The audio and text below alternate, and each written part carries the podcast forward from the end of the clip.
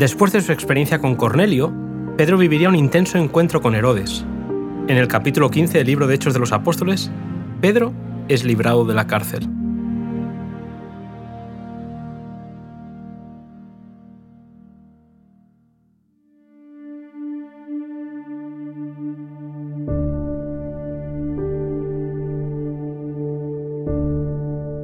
Herodes era el gobernador de Judea y tetrarca de Galilea, y vivía con el deseo de obtener el favor de los judíos para asegurarse su posición política. Con tal fin, persiguió la Iglesia de Cristo, encarcelando a sus referentes principales.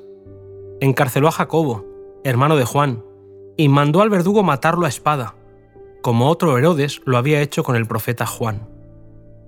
Viendo que tales esfuerzos agradaban a los judíos, encarceló también a Pedro, mientras que toda la iglesia se puso a orar y ayunar.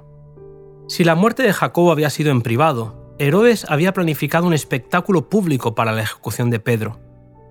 Algunos le dijeron al rey que quizás no sería una buena idea hacerlo así, no fuera que la gente, al ver al veterano apóstol, se compadeciese de él. Los líderes religiosos temían que Pedro hiciese uno de esos fervorosos llamados a estudiar la vida de Jesús. Finalmente, se decidió postergar la muerte de Pedro hasta después de la Pascua, con lo que los miembros de la Iglesia tuvieron tiempo para examinar profundamente sus corazones y orar con mucho fervor. Mientras la Iglesia oraba, el magnífico templo recibía la admiración de los adoradores que se congregaban en Jerusalén durante la Pascua. Brillante por fuera, pero vacío por dentro, pues Jehová no se hallaba más en ese hermoso palacio. Israel como nación se había divorciado de Dios. Por miedo a que Pedro se pudiese escapar de la cárcel, Herodes había redoblado toda precaución y había puesto al apóstol bajo la custodia de 16 soldados que cuidaban de él día y noche. Humanamente, era imposible que el hombre se escapara, pero la situación extrema del hombre es siempre la oportunidad de Dios. Cerrojos, barras y guardias eliminaban eficazmente toda posibilidad de ayuda humana, pero estaban destinados a hacer más completo el triunfo de Dios. Herodes estaba alzando la mano contra el omnipotente y había de resultar totalmente derrotado. Cuando llegó la noche anterior a la ejecución, un poderoso ángel descendió para rescatar a Pedro. Las pesadas puertas de la prisión se abrieron y el ser celestial llegó hasta la celda del apóstol que dormía el apacible sueño de la confianza perfecta. El ángel despertó a Pedro que al darse cuenta de que las cadenas habían caído de sus muñecas, siguió al ángel creyendo estar soñando o en una visión. El que siempre tenía una palabra lista en la boca estaba mudo de asombro. Cruzó las puertas que se abrían ante la presencia del ángel mientras que los guardias de adentro y fuera estaban inmóviles en sus puestos. Ni una palabra es pronunciada, ni se oyen las pisadas. El ángel se desliza adelante, rodeado de un deslumbrante esplendor, y Pedro, aturdido, y creyendo aún que está soñando, sigue a su libertador. Así pasan por una calle y luego, cumplida la misión del ángel, éste desaparece súbitamente. Cuando la luz celestial se desvaneció, Pedro supo que no había sido un sueño. El fresco soplo del aire nocturno acariciaba su frente mientras él recordaba que la noche anterior se había acostado entre los guardias sin sus sandalias ni su ropa. Cuando se examinó, vio que estaba completamente vestido y calzado, y entonces entendió que su libertad no era un engaño, ni un sueño ni una visión, sino una bendita realidad. Recorriendo las conocidas calles que hubieran servido como escenario de su escarnio público, llegó hasta la casa donde estaban reunidos los hermanos orando por él.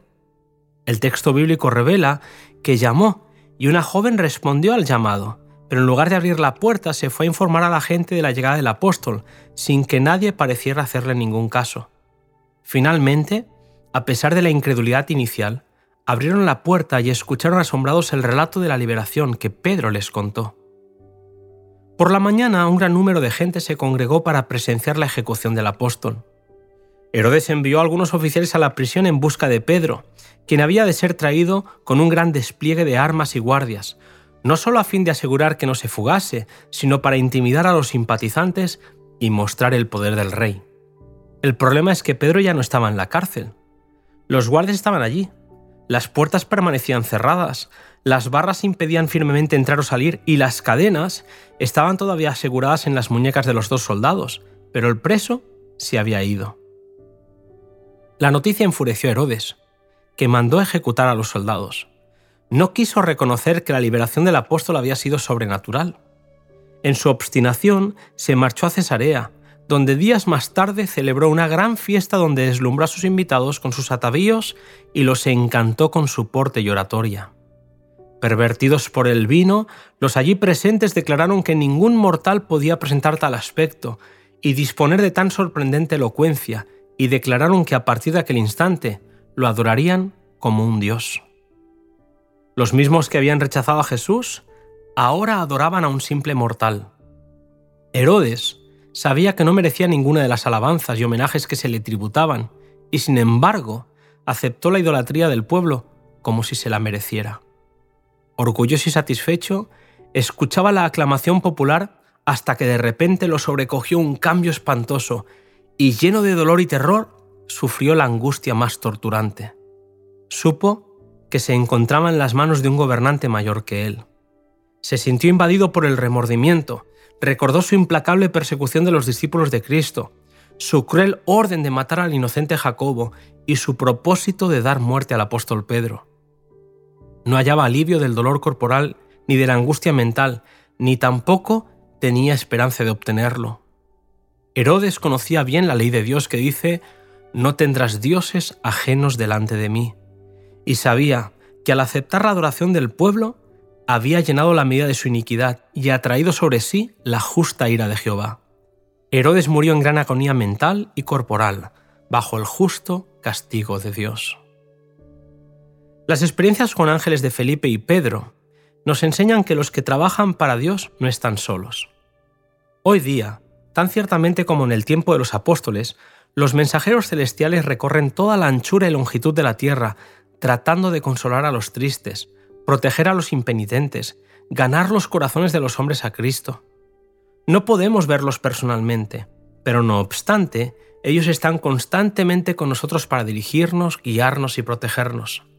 El cielo se acerca a la tierra trayendo bendición y esperanza, valor y ayuda a los hijos de los hombres. Aunque no los podemos ver, repetidas veces los ángeles han hablado con los hombres como un hombre habla con un amigo, y los han guiado a lugares seguros. Vez tras vez, las palabras alentadoras de los ángeles han renovado los espíritus abatidos de los fieles, elevando sus mentes por encima de las cosas de la tierra, y los han inducido a contemplar por fe las ropas blancas, las coronas y las palmas de victoria que los vencedores recibirán cuando circunden el gran trono blanco. La obra de los ángeles consiste en acercarse a los probados, dolientes o tentados. Trabajan incansablemente en favor de aquellos por quienes Cristo murió. Los principados y las potestades de los cielos están contemplando la guerra que en circunstancias aparentemente desalentadoras están riñendo los siervos de Dios.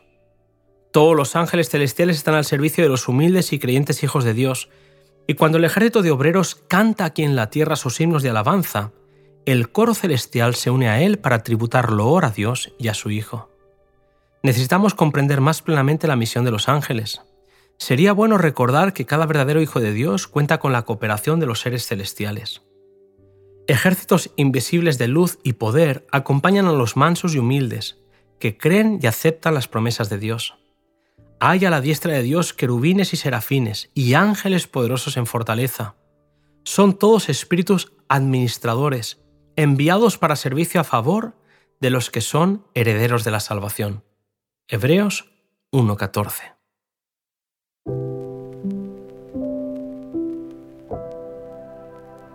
Maravilloso capítulo el que acabamos de escuchar. Te animo a que me sigas acompañando en el siguiente, donde el Evangelio llegará hasta Antioquía.